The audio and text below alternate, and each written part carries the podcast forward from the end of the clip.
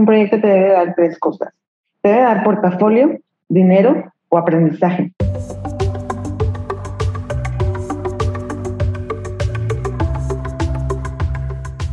Hola, yo soy Ricardo y esto es Diseño Dinero. En el episodio de hoy platicamos con Rebeca Naya, una letrista y diseñadora increíble. Con estudios en el Type Cooper en Nueva York y colaboraciones con marcas como Slack, el Washington Post, el Heraldo de México y muchas más. En este episodio hablamos de qué la llevó a especializarse por las letras y cómo el camino no ha sido tan directo como muchos pensarían. Hablamos muchísimo del mindset y de lo importante de abrir conversación con otros diseñadores. También tocamos obviamente el tema de cómo y cuánto cobra Rebeca por sus proyectos. Una conversación súper chingona que no te puedes perder. Hola Rebeca, bienvenida aquí a este espacio de diseño de dinero. Estoy muy contento de tenerte aquí y me gustaría platicar de muchísimas cosas contigo, pero primero me gustaría preguntarte, ¿cómo estás? ¿Cómo estás el día de hoy? Muy bien, muchas gracias por haberme invitado. Este, estoy muy emocionada. Ahorita que eh, estaba desayunando, me estaba comiendo una concha de chocolate con un café. Estaba así como que muy nerviosa, pero, pero está chido. Ya que me cuentas cómo está la onda y todo, estoy, estoy emocionada. Qué rico una conchita de chocolate. Qué cool. Pues me gustaría un poco eh, comenzar eh, contigo platicándonos un poquito de, tu contexto, qué es lo que haces, a qué te dedicas. Digo, no me gustaría profundizar tantísimo porque creo que ya hay algo de información ahí afuera que la gente que no te conoce pues puede pues dar una googleada leve y ubicar eh, pues tu Instagram y ver un poco lo que haces y tal. Pero un poco en contexto eso, ¿no? Que quién eres bien, a qué te dedicas, cuál es como tu goal dentro del diseño. Ok. Este, bueno, pues yo me llamo Rebeca Naya, soy diseñadora gráfica, soy letrista, este, vivo en Torreón, me acabo de regresar a Torreón, Coahuila, soy norteña, pero estuve viviendo varios años en Ciudad de México. Y justo por la pandemia, por todos estos temas, me regresé. Este, pues estoy apurada porque me amanecí con tos y ahora como que en estos tiempos cualquier tos que te da, así que ya, ya tengo COVID. Este, sí. Pero mm, bueno, soy diseñadora gráfica, me dedico mucho a hacer eh, letras actualmente, pero siendo como muy sincera, estoy justo pasando como por una etapa en la que, pues no sé, yo siento que también la, la pandemia ha influido mucho, como que hay mucha ansiedad, de mucho sentirme estancada y he estado un poco volviendo al diseño editorial, branding, que es lo que hacía cuando empecé mi carrera. Claro. Este, pero en, en, general, o sea, mi, mi, fuerte ahorita yo siento que desde hace unos años ha sido lettering. O sea, dedicarme totalmente a, a, dibujar letras, a diseñar letras. Qué chido. ¿Y cómo, cómo sientes que encontraste el camino a esa área de especialización? Eh, fíjate que me, me, preguntaron hace poquito eh, y, y, siempre yo digo que no es, o sea, no, yo he escuchado en otras entrevistas que la gente dice como que, ah, es que un amanecí y fue como que, ¡tarán! así como que era madrina, quiero hacer letras. A mí no me pasó así, eh, fue como muy gradual. Eh, yo me metí a estudiar diseño gráfico, pero me metí porque inicialmente yo quería estudiar historia del arte. Entonces, pues yo viviendo en Torreón, pues aquí como que no había mucho de qué trabajar de eso. Y lo más cercano que encontré eh, por el plan de estudios de diseño, que tenía un par de materias de historia, y dije, bueno, pues me voy a meter a diseño. Y aparte que, que pues sí tomé la decisión un poco basado en, ah, pues es que me gusta dibujar. Entonces siempre dibujo, pues diseño. Entonces me metí a diseño y hasta que ya estaba en la carrera, este, pues empecé como a, a descubrir un poquito eso. Me gustaba mucho el trabajo de Jessica Hish, fue cuando empezaba ella con sus proyectos, este, de Mateo Boloña, de Muca, y, y, fue muy, muy gradual. Este, yo pienso que hasta que fue, una vez fuimos a un congreso en Morelia de los de diseño y ahí estuvo Mateo Boloña, el, el, que es el, el, eh, pues el diseñador que, que encabeza Muca, y él platicaba como de todo lo que hacía, o sea, todo lo que hacía en su trabajo era branding, por ejemplo, o piezas de, ah, como editorial, pero siempre todo basado en letras. Y como que hasta ahí fue que se me prendió el coco de decir, oye, o sea, no sabía yo que existía esta opción, ¿no? Y, siempre me gustaba dibujar, pero eh, nunca supe dibujar como monos. O sea, por ejemplo, mi esposo también es diseñador gráfico y él es, tiene esos dibujos de que hacía niño, de que Dragon Ball y este, Pokémon y cosas así como... Y yo nunca sabía. Pero lo que se me daba mucho, no sé por qué, era hacer letras. Este, y no sé, como que me interesaba. Tuve un amigo que tuve en la prepa, este, era hacer graffiti. Entonces como que siempre me, me gustaba mucho que me enseñara a hacer las bombas que hacía o me enseñaba un poquito de eso. Y como que ya al final, te digo, conocí el trabajo así de Mateo, de Jessica Hish y, y, varias cosas y como que ya fui ahí uniendo puntos.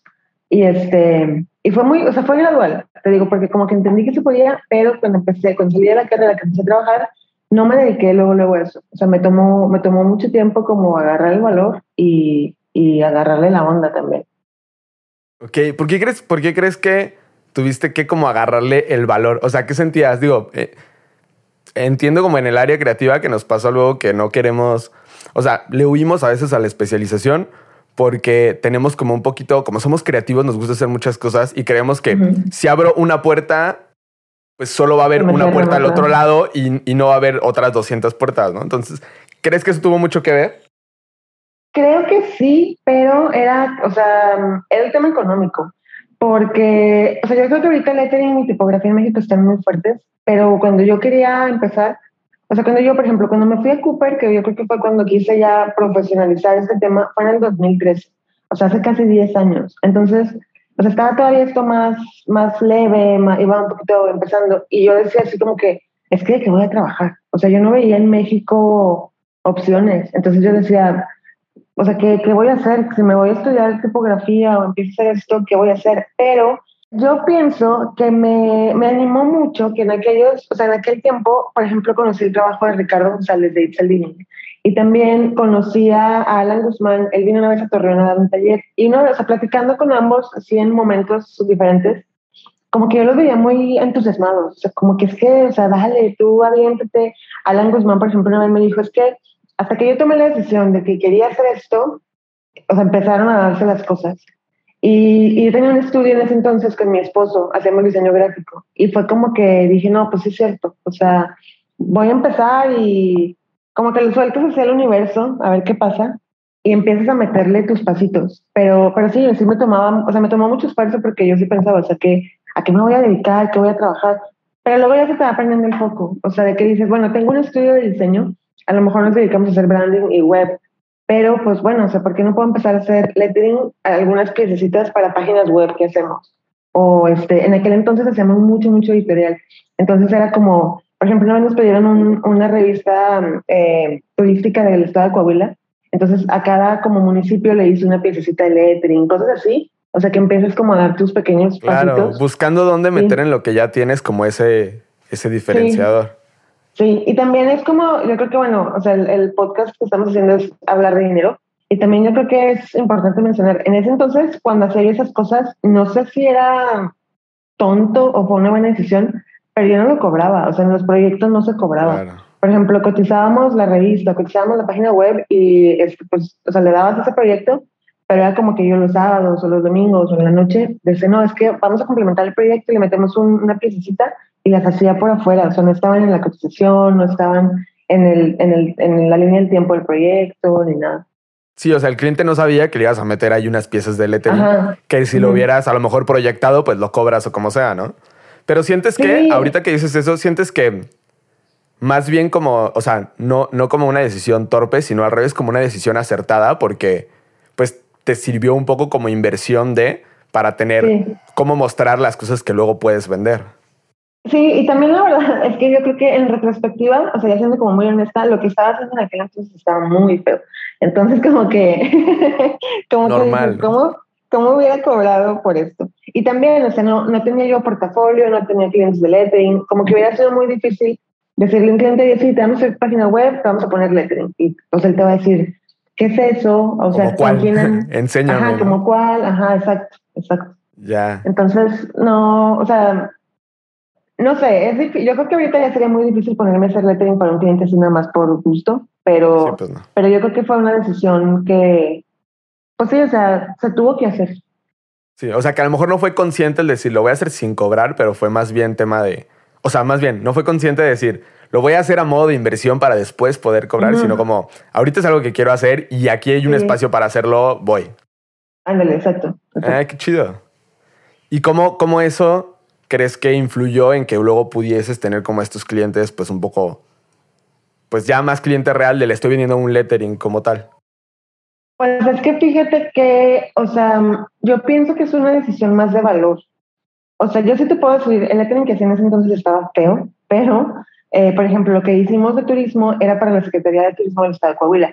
Entonces, o sea, yo creo que gracias a Dios tuvimos la enorme bendición de que en el estudio teníamos mi marido y yo, empezamos a trabajar con clientes muy grandes. Entonces, o sea, trabajamos, por ejemplo, con Bellas Artes, este, trabajábamos con la Secretaría de Turismo del Estado. Entonces, como que ya cambiaba la cosa. O sea, siento que ya cuando yo me animé a dar mis pasos, es muy diferente decir como que, ay, o sea, le hice lettering a, a la miscelánea, que a lo mejor, ay, estoy colaborando con la Secretaría de Turismo del Estado de Coahuila, o este, o este cliente, cosas así, ¿sabes? Entonces, a lo mejor te digo, no eran cobrados, no eran proyectos de los que yo me siento orgullosa ahorita, pero, pero te van creando un portafolio.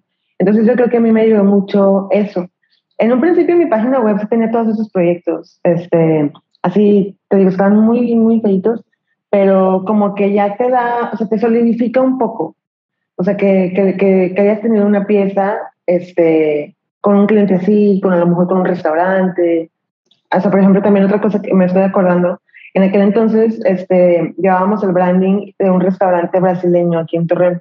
Entonces toda la campaña la hicimos con lettering, también estaba, o sea, peón, así, hizo, pero, pero teníamos muchas fotos, o sea, teníamos muchas fotos espectaculares de menús, de cosas en el restaurante, y como que ya cambia mucho la perspectiva.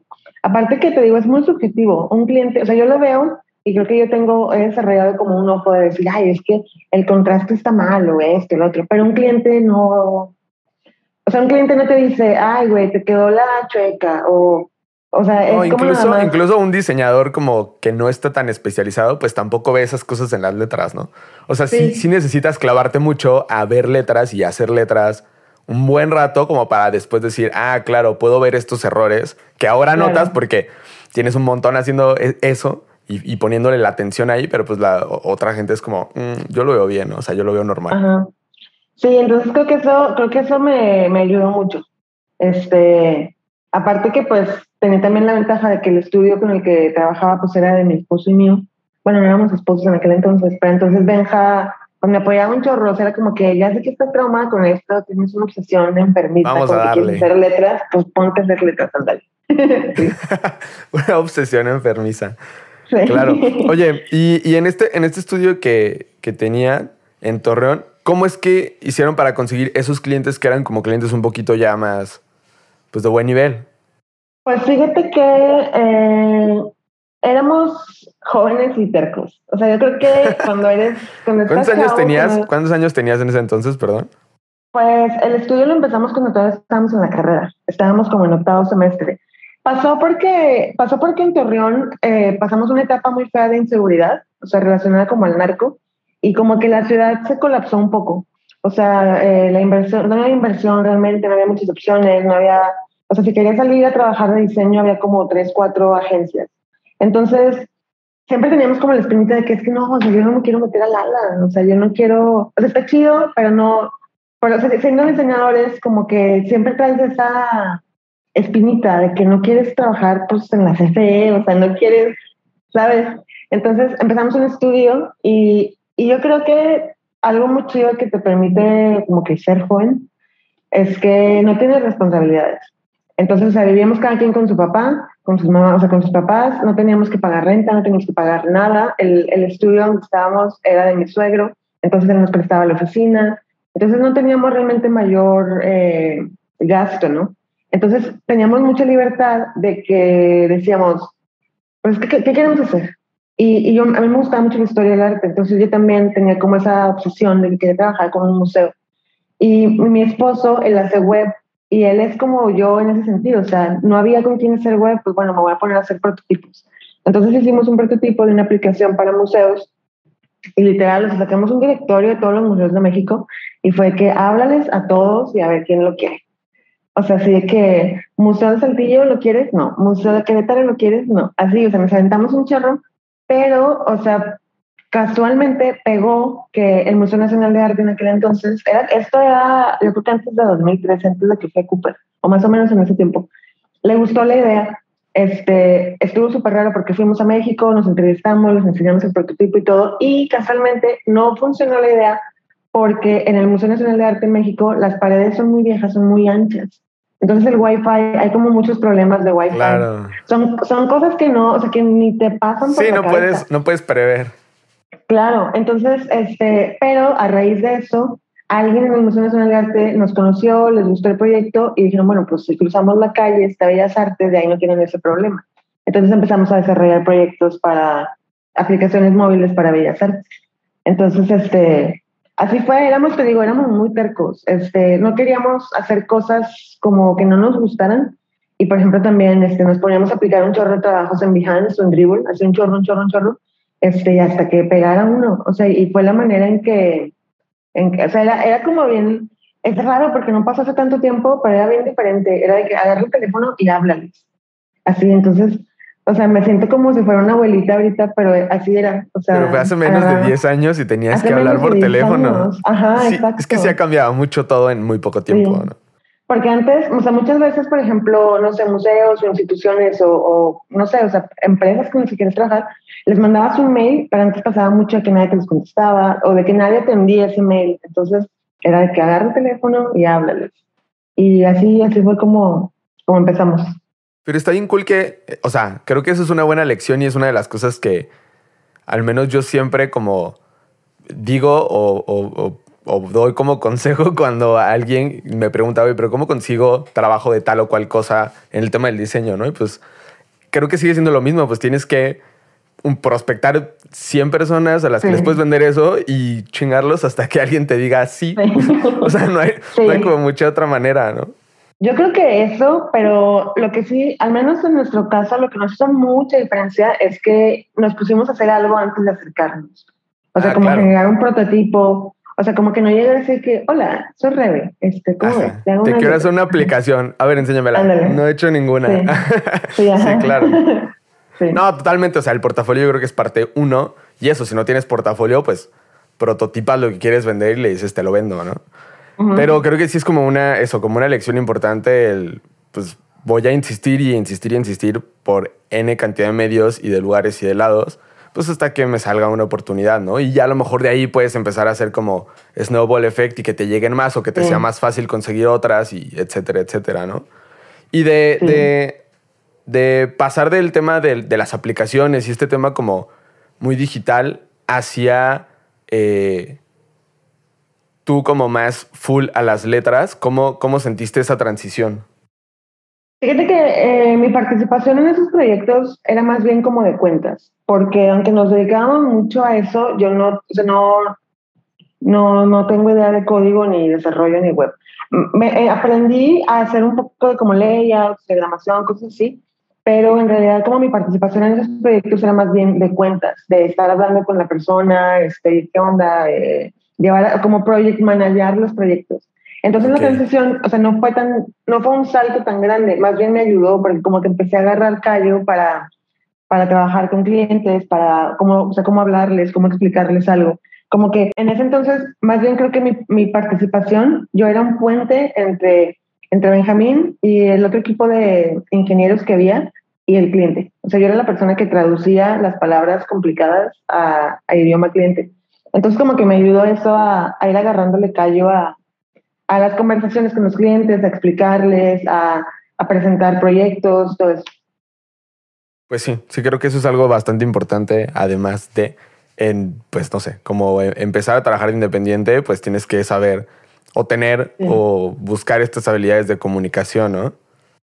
Sí, me pasaba mucho, es como muy raro, pero me pasaba mucho que, este, no sé, no o sea, todo el mundo, cuando viví en México, todo el mundo me dice que se me nota mucho el acento norteño. Y me pasa mucho que la gente cree que grito, o sea, que es, como que no, no te enojes, que la gente cree que estoy enojada. Entonces, como que hasta detalles así tuve que empezar a, a modular. Pero, pero pues fue una ventaja porque, o sea, te aprendes a, cono aprendes a conocerte a ti mismo, a ver qué tienes que cambiar, a ver en qué tienes que mejorar y te traen más, o sea, te, te beneficia, pues. Totalmente. Son habilidades de comunicación muy importantes, yo creo. Sí. Oye, y esto fue, dices, como eh, un poco antes o más o menos paralelo a hacer el Typepad Cooper.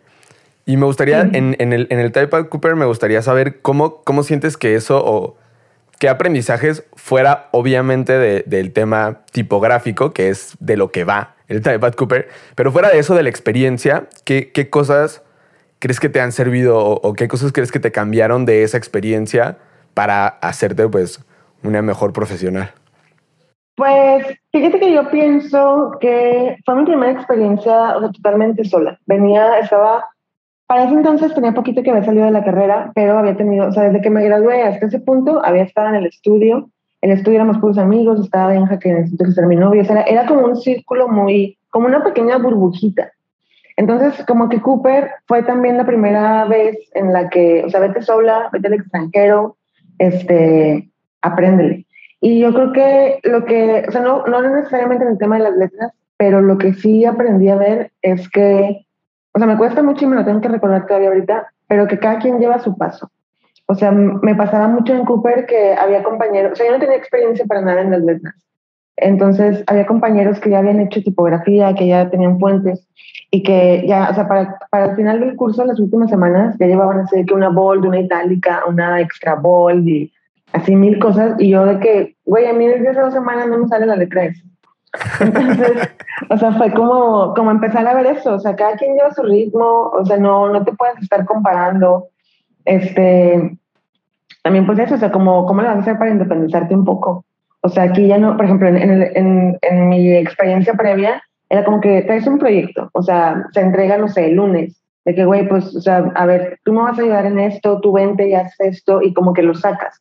Y en ese nuevo escenario en Cooper era de que no, güey, ¿cómo lo vas a hacer tú sola?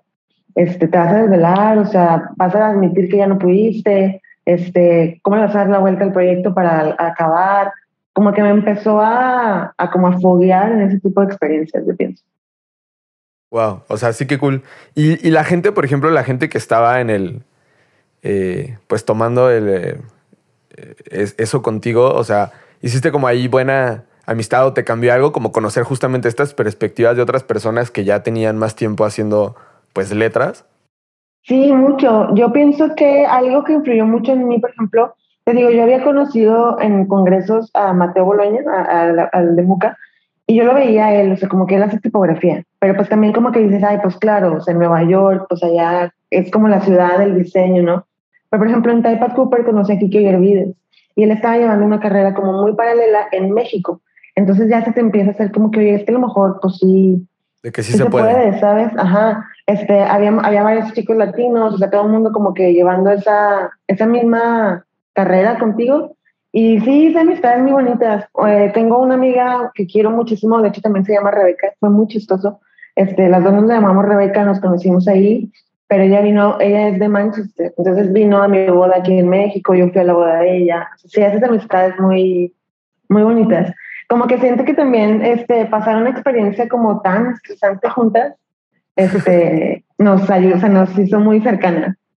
Sí, es, sí es como muy, o sea, eso, muy estresante. Es, es muy complejo el, el programa de, de, estudio de esa. Fíjate que eh, sí, es, sí es estresante, pero o sea, el curso es de 9 de la mañana a 9 de la noche. Todos los días, de, o sea, de lunes a viernes, este, por cinco semanas. Pero siento que el estar en Nueva York, o sea, el estar en una ciudad con gente nueva, con gente que no conoces, aprendiendo, te lo suaviza mucho. Y cuando nosotros recién llegamos, al menos yo al principio sí me, o sea, iba como súper intensa, ¿sí, no? Y una chava que vivía en Nueva York también nos decía, no se estresen ahorita las primeras semanas porque las últimas son las más pesadas. O sea, ahorita como que disfruten, este, disfruten la ciudad, tranquilícense, relájense. Y yo pienso que nos ayudó mucho porque te ayuda como a no, a no quemar la vela cuando todavía ni empiezas a, a trabajar. Este, pero yo, o sea, también fue como un poco un arma de doble filo, ¿no? Porque como que ya le agarraste el gusto a andar en la ciudad, andar aquí y allá. Y como que ya cuando tenías que ponerte a trabajar, le dices que ya no quiero, es que hay un concierto y no sé dónde. o sea, como que, quiero ir aquí, ajá. ya no quiero ir a la escuela. sí. Pero este, yo creo que sí es, sí es buen consejo. Lo, o sea, lo que sí yo pienso, eh, no sé, o sea, yo, yo lo pienso el día de hoy, yo pienso que estaba muy verde. O sea, que estaba muy, muy en pañales todavía cuando fui. Yo pienso que me, sirvió, o sea, me sirvió mucho, pero como para aprender a un nivel muy básico, o sea, que a lo mejor no le puedes sacar el provecho que, que le debí de haber sacado porque yo iba así en, haz cuenta, en ceros totalmente. Entonces, por ejemplo, a veces me preguntan, una vez me preguntó un chico que quería aplicar y es el consejo que yo daría. O sea, si aplica, sí está chido, es una experiencia muy valiosa, aprendes mucho, este, pero yo pienso que antes, o sea, no vayas como que, ah, hola, no sé nada, quiero aprender, sino más bien dedícale un poco de tiempo antes para empezar a familiarizarte, este, para conocer el software, porque, o sea, yo me atoraba mucho con cosas muy básicas de vectorizar, por ejemplo. Yo no tenía tanta experiencia, de que no le sabía a RoboFont. Entonces, me, o sea, fueron obstáculos muy pequeños que me pude haber evitado teniendo más, más experiencia.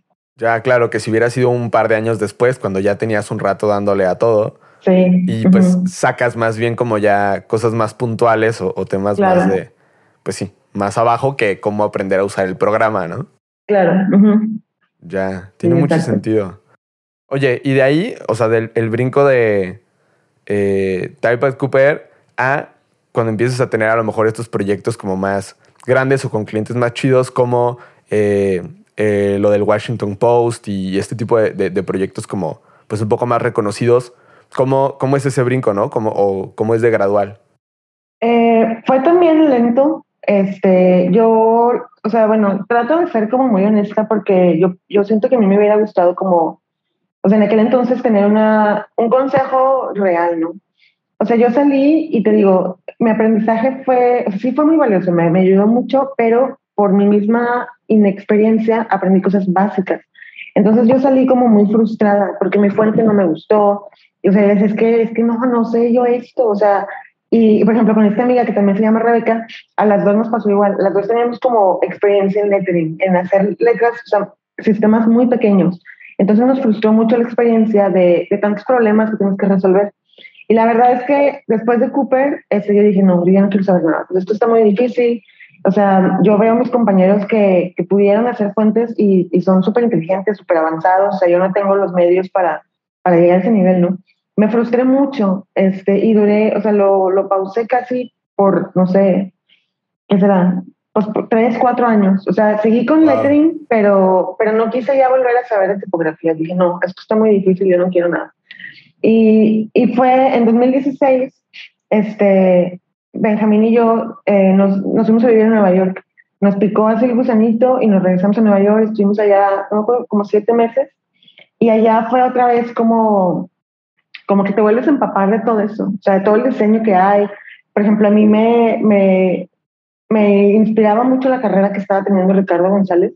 O sea, porque yo decía, es que, es que él fue a Cooper y él no se dedicó a hacer tipografía, o sea, él no dejó, él no tuvo esa frustración a lo mejor, sino que él dijo, ah, bueno, ya aprendí, ya perfeccioné, quiero seguir haciendo lettering. Entonces fue como que, o sea, te empieza, lo empiezas a agarrar como un poquito de motor, ¿no? O sea, empiezas a darte cuenta de que de que, bueno, no porque fuiste Cooper ya te vas a dedicar tipografía, o sea, úsalo como, como, como herramienta para mejorar lo que tú quieres hacer. Entonces, como que, ah, te cambia mucho la perspectiva y ya fue cuando empecé. Y otra vez, o sea, yo pienso que lo que había hecho en el estudio antes de Cooper, o sea, lo hice, me ayudó, pero fue como que, ¿cómo se dice? Como el cáliz, haz de cuenta. Y ya a partir de 2016 que nos fuimos para allá, ya fue así como que no, ya, o sea, ya ahora sí, ahora sí de verdad ya quiero. este, y fue igual, fue el mismo proceso. O sea, antes de irnos ahorramos mucho, ahorramos, estuvimos ahorrando por tres, cuatro años. Y también eso nos volvió. O sea, allá ya había la responsabilidad económica de pagar la renta, este, el metro, todo eso en dólares. Entonces ya, pero el, el ahorro nos permitió también tomar muchas libertades. Este, antes de ese tiempo, en el estudio habíamos tenido como la, la, gran bendición de que la mayoría de nuestros clientes eran americanos. Este, pasamos como que un tiempo con, con, te digo, esto de los museos y todo, y luego le cambiamos, empezamos a trabajar con nuestros clientes en Estados Unidos, y en, cuando nos fuimos a Nueva York nos pasa que nos topamos con la realidad de que al estar allá, nosotros decíamos, ya estoy en Nueva York, me van a empezar a llover clientes, o sea, si están en Torreón, me, si están en, si viviendo en Torreón me llegan, pues ya, ya llegué, ya, o sea, háganme fila. Eso pensábamos, ¿no? Pero no, o sea, ya está mucho más competitivo, el nivel de diseño ya está bien cabrón. Y también nos volvió a pasar algo que ni te pasa por la mente. O sea, nos cuestionaban, ¿por qué están en Nueva York si son mexicanos? ¿Tienen el Social Security Number? Y pues no, o sea, no, no teníamos nada, íbamos con visa de turista. Entonces dijimos, bueno, o sea, ni pensamos en esto. Y pues como que fue un balde de agua fría, como dicen, pero fue como que bueno, o sea, pues sí, o sea, tómatelo como que como otra experiencia, o sea, ya íbamos nosotros con la idea de hacer un estudio súper así de diseño chingón en Nueva York, nos topamos con estas cosas, o sea, que sí es cierto, güey. O sea, la gente se da cuenta que venimos con visa de turista, nos vamos a tener un problema, pues mejor ya párale y disfruta como tu tiempo aquí, haz lo que, lo que puedas y luego ya nos regresamos. Entonces así fue. o sea, después de toparnos con eso, pues fue así como que, o sea, pues bueno, si me llega el trabajo, me llega, este, gracias a Dios tenemos los ahorros y, y o sea, las tardes, por ejemplo, era de que vámonos a un café y Benjamín se ponía a hacer clases de, de diseño web, yo me ponía a dibujar, cositas así. Y fue como a raíz de eso que, que ya empecé a, pues a generar un poquito más de piezas personales, eh, portafolio, cositas así. Y ya no me acuerdo cuál era la pregunta. Se me va la bien, venga, que empecé a platicar así de que...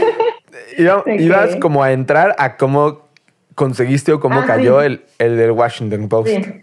Fue eso, fueron muchos años, o sea, te digo yo, hasta, hasta esa experiencia me ayudó como a, des, a sacar del cajón lo de Cooper, como que decir, bueno, ok, ya voy a hacer tipografía.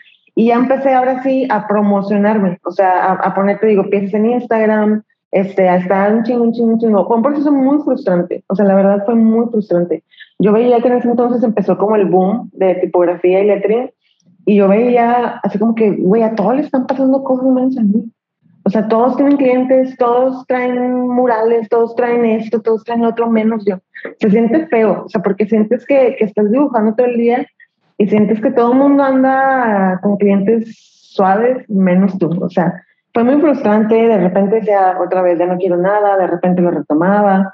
Y creo que fue como un proceso de ser muy sincera conmigo misma. O sea, a mí la carrera de, de Ricardo me, o sea, siento que me inspira mucho, pero también me ha ayudado mucho a moverme, porque era como, como que lo ves como que ese, ese güey puede, o sea, tú, ¿por qué no? Y trataba de ver, bueno, ¿qué está haciendo él? Y luego, bueno, es que él está posteando todos los días, es que él está haciendo cosas todos los días, es que él está, o sea, como que ser muy honesto contigo mismo. ¿Tú qué estás haciendo realmente? O sea, yo, Rebeca, estoy haciendo algo cada vez que tengo ganas, o cada vez que tengo tiempo, o cada vez que se me antoja. O sea, no es como un compromiso real. Y ya, ya cuando empiezas a ver eso, es como que, bueno, o sea, voy a empezar a hacer algún otro proyecto, alguna pieza personal. O sea, no esperar a que las cosas te caigan. Y yo creo que eso fue lo que me empezó a ayudar mucho.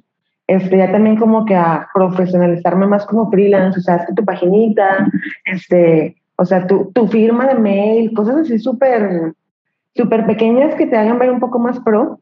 Y, y, ya de ahí, o sea, empecé con clientes así pequeños y, por ejemplo, lo del Washington Post fue algo, este, me hablaron solo, o sea, ellos me buscaron. Fue un proyecto que tenían en donde estaban haciendo guías turísticas para diferentes ciudades y este, me hablaron para hacer la Ciudad de México. Entonces, este, ella, siempre que me busca un cliente, yo les pregunto, ¿de dónde me encontraste? ¿Cómo le hiciste? Y ella, ella, por ejemplo, me encontró en Instagram.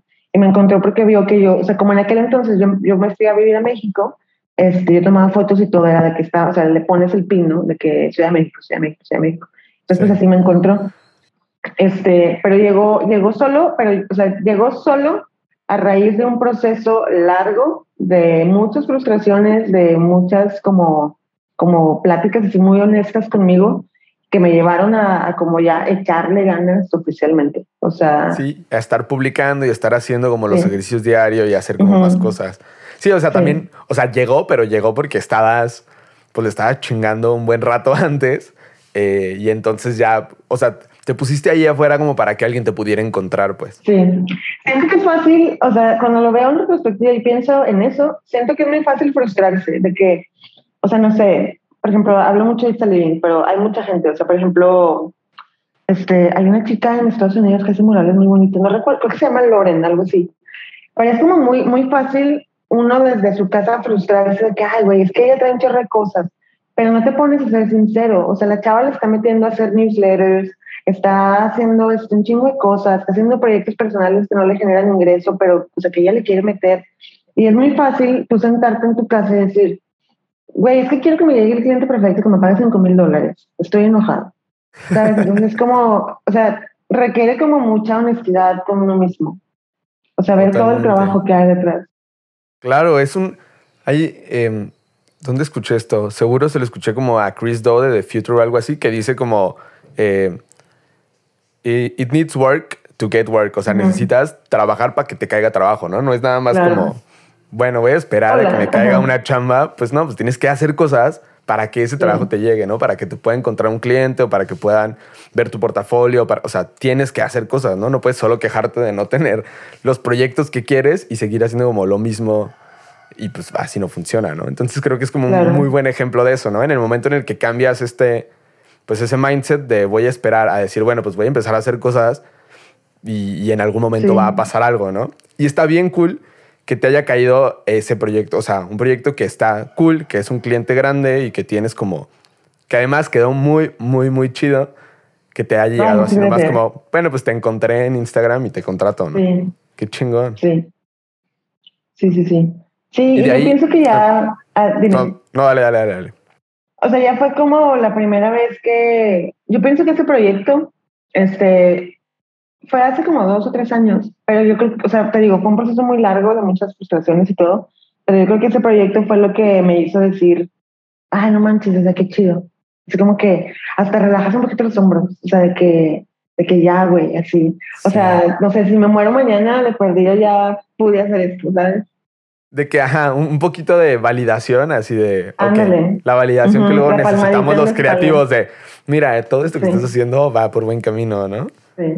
Y de ahí, ¿cómo han, perdón, cómo has, eh, o, cómo te han llegado otros proyectos también como padres? Porque veo que mencionas, luego tienes como en tu portafolio, pues proyectos también para, no sé, como eh, para el Heraldo, el, que tienes unas cosas ahí para el Heraldo y tienes, mencionas otros eh, proyectos también con marcas interesantes que no recuerdo exactamente, que los mencionas en tu curso de doméstica y que también dices, o sea, ¿cómo llegan esas oportunidades o cómo las buscas?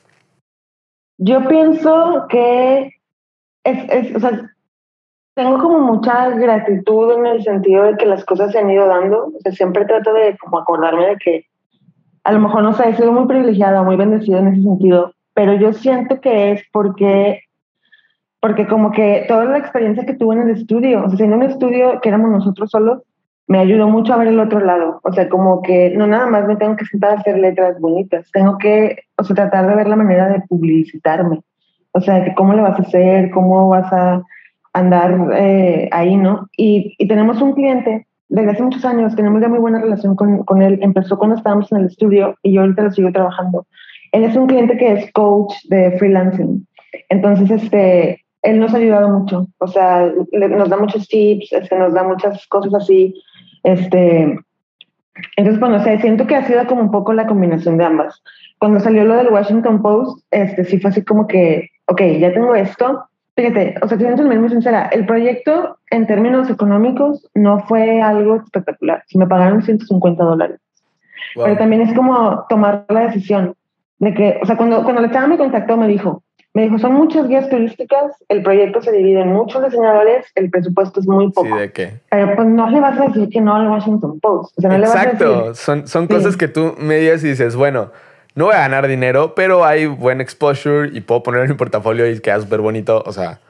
Sí, entonces fue como que, o sea, bueno, eh, no, no le vas a ganar dinero, pero lo voy a explotar como loca, o sea, voy a spamear así cabrón de que trabajé con el Washington Post. Entonces fue lo que hice. O sea, y es, es un poco esa actitud de redes sociales que dicen fake it till you make it. Es como que estar, o sea, fakeando. Otra vez con el Washington Post, y como ya soy bien chingona. Pero que ni siquiera es fake it. Ahí, digo, la gente usa mucho esa expresión y, tiene mucho sentido, pero yo creo que tiene esa connotación negativa de, del fake it mm. y realmente no estás fakeando nada. O sea, pues sí trabajaste con el Washington Post, no has trabajado toda la vida con el Washington Post ni nada, pero pues sí, o sea, sí está ahí, sí lo pones, es un proyecto chido. O sea, es, es más bien, yo creo que los creativos tenemos este rollo de que nos da como pena decir que somos chidos. Y es como, no, bueno, es que, o sea, como que tenemos mucha modestia o, y pues, y, y, no debería ser porque pues si haces cosas chidas, no está mal que digas, güey, hice esto que está increíble, mírenlo todos, ¿no? Y ahí es como llegan los clientes, o, o, sea, como puedes expandirte en este tema de la publicidad. Entonces, ese proceso se me hace como bien chido. Sí. Y, o sea, fue como una bolita de nieve y es como un poco agarrarle la onda. Por ejemplo, este, este cliente que te digo que tenemos que es coach para freelance, él nos aconseja que un proyecto te debe dar tres cosas. Te debe dar portafolio, dinero o aprendizaje. Pero, o sea, tienes esas tres cosas. De esas tres, escoge dos, o sea, al menos dos. Entonces, bueno, este no me dio dinero, pero me dio portafolio y me dio aprendizaje. O sea, lo que aprendí fue, fue esa actitud de que, o sea, ya está esto hecho, lo voy a mover un chorro. Entonces, fue, fue todo como que una bolita de nieve. Y es lo mismo, o sea, por ejemplo, lo de El Heraldo de México, creo que es un proyecto que se hace anualmente. Entonces, no soy la única, hay muchos diseñadores que están involucrados en eso, fue una colaboración, o sea, no fue pagado, pero es igual, o sea, como que, ok, ya, ya está esta como mancuerna con esa marca ya un poco más grande, más reconocida, o sea, vamos a explotarlo así un chorro. Y sí es raro, o sea, es, es, es, eso que dices, como que sientes mucho la modestia, como que porque lo voy a presumir si fue una colaboración o, o fue algo tan chiquito, pero pues es que al final es tu trabajo, o sea, son las horas de estar sentado dibujando una A, de que pues tiene que servir de algo, o sea, úsalo como escalón para otra cosa. Sí, ¿qué otros, qué otros proyectos sientes que son como esos proyectos insignia que tienes? ¿Y cómo fue más o menos esas experiencias? Digo, ahorita que platicas la del Washington y la del Heraldo, siento que tienen como cosas chidas que aprender cada una, ¿no? Sí, yo pienso, o sea, en, en ese sentido fue como, como relacionar, pues aprender cómo relacionarme y aprender a ser paciente. Porque después de que vino lo del Washington Post, por ejemplo, este, yo ya estaba así como que, ok, yo ya quiero trabajar con puro cliente chingón. Y pues no, no que haya nada. Y luego, por ejemplo, creo que uno o dos años después le mandé un mail a la chica que me contactó, a la directora de arte. Así como que, hola, oye, ¿qué onda? Este, pues fíjate que colaboramos, qué chido, traigo disponibilidad por si quieres hacer otra cosa. Y pues claro que, o sea, no, ¿De no, la no, no, funciona así, ajá, si la chava como que, ah, gracias, bye. Este, o sea, no funciona así, tienes que ser como muy paciente, pero ha sido como una bola de nieve que ha ido funcionando y a raíz de eso, por ejemplo, otro proyecto que disfruté mucho, que, que pienso que también me, me ayudó mucho, es la colaboración que hice con Slack. Ese y haber trabajado con, con Enriqueta Arias en Art Synonym. Este, a Enriqueta la quiero mucho porque también siento que siento que me dio una oportunidad muy grande de hacer proyectos cuando no tenía como nada de nada, o sea, de portafolio, de nada. Este, le pasaron mi nombre y como que fue así como que, ah, bueno, pues está chido, voy a creer en lo que haces, te voy a echar, dar la oportunidad y me ha gustado mucho colaborar con ella. O sea, hicimos, hicimos, cuando empezó la pandemia, hicimos un proyecto que se llama Murales con Eco, donde hubo muchos artistas, eh, bueno, gráficos, eh, involucrados con, con otro tipo de personalidades. Creo que estaba bueno, a mí me toca trabajar con sopitas, que no me acuerdo qué más estaba, creo que Natalia Lafourcade, así. Entonces ellos daban como un mensaje positivo para, por la pandemia y nosotros los artistas lo estábamos como reinterpretando. Entonces este, me, me, me dio chance ahí. Hace poquito, hace como dos meses, estuve en Ciudad de México porque me invitó a colaborar ella con Nike. Entonces como que, o sea, ha sido, han sido como, no quiero decir contactos, porque no la veo como un contacto, sino como, como pues bendiciones muy grandes, o sea, de, de estar en el momento, a lo mejor, o sea, que le pasaron mi dato cuando a lo mejor no tiene tanto portafolio, pero que, que es gente que te da la oportunidad. Y, y me, ha, me ha gustado mucho colaborar con ella, te digo, con ella y con Slack, por ejemplo. Este, últimamente también, hace pocos meses acabé de trabajar con una empresa que se llama Chronicle Books, este, que yo creo que ha sido mi proyecto más grande a la fecha. Y, y también es lo mismo, o sea, siempre les pregunto, como, oye, ¿dónde, ¿dónde me encontraste o qué onda? Los de Slack me encontraron en Instagram y ellos me encontraron porque les gustó el proyecto este que hice con Enriqueta, el de Murales con Eco. Entonces siempre trato de ir como, o sea, como armando el rompecabezas de a ver qué me está funcionando, ¿no? Claro. Por ejemplo, este de Chronicle Books me salió, me encontraron porque estoy inscrita en una página que se llama People of Craft, en donde ellos se dedican a promover el trabajo de diseñadores no blancos, o sea, latinos, hispanos, asiáticos, negros, lo que tú quieras. Sí estoy en esa página y ahí me encontraron. Era un proyecto de Frida Kahlo y querían como una diseñadora mexicana, este, como para también hacer esta, claro, claro. O sea, unión, ¿no? Y, y así fue. Entonces yo creo que han sido los proyectos, o sea, el de Washington Post, que fue el primero, pero le ha dado puerta a muchas, a muchas otras cosas que han seguido. Sí, así como me lo cuentas, sí, sí me hace mucho sentido que haya sido como el, el que te abrió la puerta y también como un poco el que te dio a ti mismo como esa pues seguridad, de decir, uh -huh. claro que puedo hacer proyectos más chidos para marcas más grandes, ¿no? Sí. Está súper cool. Ahora sí me gustaría que entráramos a hablar como de los temas de negocio del diseño. O sea, ¿cómo hace una letrista para vivir de eso? Ah, pues es muy difícil. este, fíjate que yo creo que hasta, hasta hace unos años eh, todavía lo hago. O sea, es también es eso de ser muy honesto. O sea, mi trabajo, mi trabajo o la manera en la que yo pago mis cuentas no es 100% lettering. O sea, no, no puedo, todavía no puedo. Sí. Em, o sea, hace poco tuve el proyecto, yo creo que mejor ha sido pagado de lettering en mi carrera. O sea, y me ha permitido como una, o sea, mucha, como darme un respiro. O sea, como también decirme, el año pasado para mí fue muy difícil en cuestión de trabajo, tuve mucho trabajo, gracias a Dios. Pero yo creo que ya culminé con este proyecto y fue como que, o sea, ya, así, estoy cansada, me voy a dar una pausa, o sea, ya, ya tengo como mi cochinito otra vez que me lo permite. Pero previo a eso es literal, o sea, como, como, pues, está mala la expresión y no me gusta, pero es como chingarle, o sea, como de que, güey, si este mes no traigo proyectos de lettering, pues, ¿cómo le voy a hacer? O sea, no, pues déjame, este, acepto esto que me están ofreciendo de editorial o, o cosas así ha sido poco a poco, o sea, han sido pasitos, pasitos que me han permitido ya cada vez más dedicarle al lettering que al diseño, o sea, como tal, pero no, o sea, no he, no he logrado todavía hacia el 100%, mis cuentas se pagan con lettering. pero eso está súper chido porque, digo, con toda la gente que hablo en general, tienen más o menos como un área de, de expertise en la que, o la que publicitan en su página y dicen, no, pues yo, este, o sea, hago identidad y ya está, ¿no? Y todos me han contado lo mismo, ¿no? O sea, realmente, pues haces proyectos de aquí, proyectos de allá. Lo que me gusta es hacer esto y es lo que pongo ahí porque es lo que quiero que, que pues la gente vea y por lo que quiero que me contraten. Pero pues también hago muchas más cosas porque soy diseñador y es justamente eso, ¿no? Lo que ayuda como a, a construir el negocio, pues es un poco todo lo que hago como diseñador, no necesariamente una sola o un solo tipo de piezas, ¿no? Sí. Y está súper chido que lo digan más para que la gente luego, porque hay diseñadores como más chavos que ven y dicen como, pues, ¿cuándo voy a poder solo hacer una cosa, no? Y pues la verdad es que casi nunca puedes.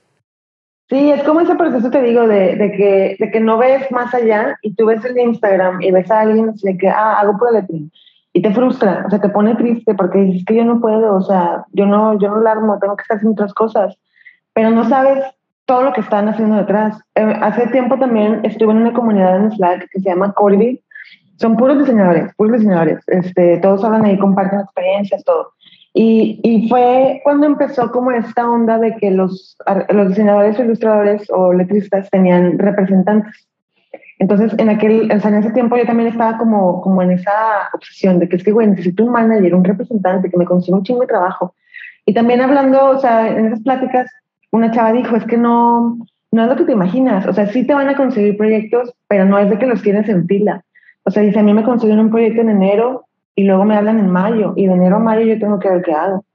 Entonces como que ya te ayuda mucho a, ver, pues es cierto, es que no... Yo creo que no hay una receta, o sea, no hay, yo pienso que nos enfrascamos mucho en buscar como el shortcut de que, ah, si consigo un, si consigo un representante ya la hice, o ah, si me voy a Cooper ya la armé, o, pero no es así, o sea, el camino de, de todo siempre es diferente, no hay como un shortcut o una receta que te dice, o sea, Cooper más manager más, más este otro proyecto, éxito absoluto, este, dinero interminable, fama y gloria. O sea, no hay. Es como buscarle, es qué te funciona, este, qué estilo quieres, qué tipo de proyectos quieres, todo eso. Claro, y la neta sí es chingarle, pues, o sea, es, es normal, no hay shortcut, eso, eso se me hace como muy cool. Creo que es un aprendizaje bien chido. Se lo aprendí a, mi psicóloga, ella me decía, porque precisamente me frustraba mucho eso, me frustraba mucho que yo le decía, es que, es que, ¿por qué este güey está haciendo esto? ¿Por qué esta chava ya está aquí, yo estoy acá?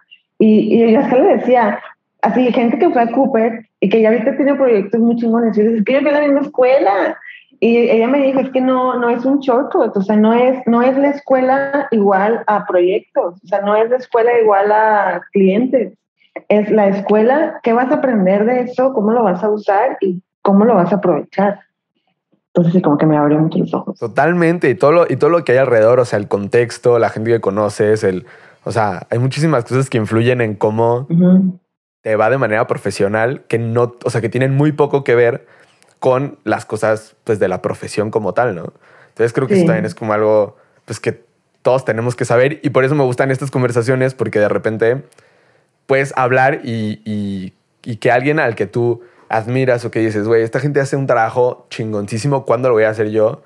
pues que te digan, pues yo también veo a gente que hace un trabajo chingón y digo, ¿cuándo lo voy a hacer yo? Y, y, que veas que es como un ciclo interminable y como un tema de, pues, de aprendizaje eterno y que nunca estás como ahí donde, donde otros creen que estás y, y, no estás nunca donde tú quieres estar, ¿no? Claro, o sea, eso está muy chido porque es como dices, yo admiro a fulanito y fulanito admira a fulanito y fulanito a fulanito y fulanito dice, ¿cuándo voy a ser Jessica Hitch? Y Jessica Hitch debe decir, ¿cuándo voy a ser fulano? ¿Cuándo voy a ser, ajá, fulano? Y, luego llegas hasta arriba y llegas a Luis Philly y Luis Philly dice, ¿cuándo voy a hacer esto? O sea, nunca se acaba. Totalmente, no se acaba. Siempre estás viendo otra cosa que hacer y es como ese ciclo interminable de, de, pues, de los creativos y de los artistas, ¿no? creo que es normal y está chido entre más rápido te des cuenta de eso, pues creo que sí te quitas como un pesito de frustración de encima de, de esta autocrítica como voraz, ¿no? La realidad es que no, no llegas como nunca ahí. Oye, ¿y cómo haces, eh, Rebeca, para cobrar los proyectos? ¿Tienes como alguna estrategia de pricing? ¿Cómo están más o menos como los, los costos, este tipo de cosas? Este, sí. Eh, eso también es algo que le aprendí a este cliente que tenemos. Este, de hecho, él ofrece un curso, si lo quieren checar, se llama Freelance Cake. O sea, él, hace como cursos para freelance, los puedes empezar a ver y todo. Y algo que le aprendí a él es como eh, organizar mis costos eh, por hora. O sea, todo tiene que estar muy bien organizado. O sea, yo tengo que tener un, yo soy, bueno, también es como, soy una persona súper organizada, así, freak de la organización. Entonces yo, o sea, tengo como timers para mis proyectos, tengo como registro de qué me toma cada cosa. Entonces, en base a eso, tienes que primero ver cuánto te va a tomar, cuántas horas, y ya en base a eso empezar como a calcular. Entonces, es algo que hacemos mi esposo y yo constantemente. O sea, a lo mejor pasan así un año y dices, bueno, vamos a checar. Por ejemplo, ahora que nos regresamos de Ciudad de México a Torreón, dijimos, bueno, o sea, en Torreón obviamente los gastos son menos. ¿Cómo le vamos a hacer? Ah, bueno, eso ya te permite a lo mejor bajar tu costo por hora a tanto.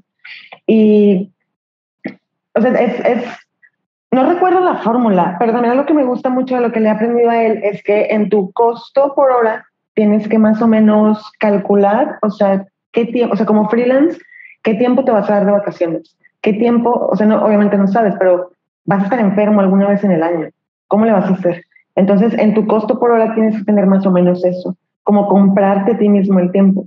O sea, también él lo que dice es, eh, no, no me acuerdo cómo son las fórmulas, pero calculas tus horas trabajables del año y dices que no lo, no lo hagas por 52 semanas. O sea, considera tus vacaciones, considera te vas a enfermar, este, no sé, algún accidente o imprevisto familiar, no sé.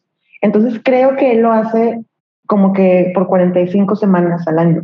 Y en base a eso ya va calculando su costo por hora y, este, y ya saca los proyectos. Otra cosa también es que le he aprendido es que no dices, no dices, ah, un proyecto de branding me cobra 30 horas, te cobro, no sé, 500 dólares o lo que sea. No, o sea, no. Tú tratas como de darte un margen. Eso también nos, o sea, fue como algo de que, güey, es tan fácil y es cierto. Primero porque siempre te lo van a negociar.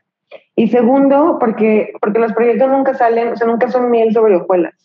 Tú dices, tú dices, un proyecto de branding me toma 30 horas, nunca va a ser otra vez igual. O sea, el cliente, si cambia el cliente, cambia todo. O sea, hay clientes muy difíciles hay clientes que son bien rápidos, de que hace ya me gustó, hay clientes que no saben qué buscan. Entonces, date un margen y eso, eso ayuda mucho. Eso yo creo que ha sido algo que también me, me ha como beneficiado mucho. O sea, simplemente eso de que de que no de que no no pienses que vas a estar trabajando todo el tiempo en tu vida, sino que tú solo cobras compras de ti mismo tu tiempo. O sea, que mis proyectos de freelance a lo mejor van a ser un poco más caros esta vez, pero porque porque soy una persona creativa y necesito ese tiempo de descanso, de ver otras ideas, o sea, que me van a beneficiar para seguir trabajando. Eso está súper cool, el cómprate, o sea, cómprate tu tiempo, creo que es un tip muy interesante. Sí. Que además es real el tema de que sí necesita, o sea, justamente como es trabajo creativo, pues necesitas tiempo para cultivar todo el bagaje que vas a tener en, tu cabeza que te va a permitir poder hacer un buen trabajo creativo. Porque si no tienes ese bagaje, si no te das ese tiempo de explorar, de, leer, de ver, de tener, de, ajá, de, no hacer nada, porque un poco de ahí también viene la creatividad, de no hacer nada. Este, si no te das ese tiempo, pues vas a tener siempre como las mismas ideas o las mismas, no sé, las mismas tres asociaciones por 10 años y pues no, o sea, tu trabajo se va a ver demeritado y entonces pues vas a tener menos clientes porque vas a tener menos buen trabajo. Y pienso que también simplemente te ayuda como a seguir con el ciclo o el flujo de las cosas. O sea, también es muy difícil.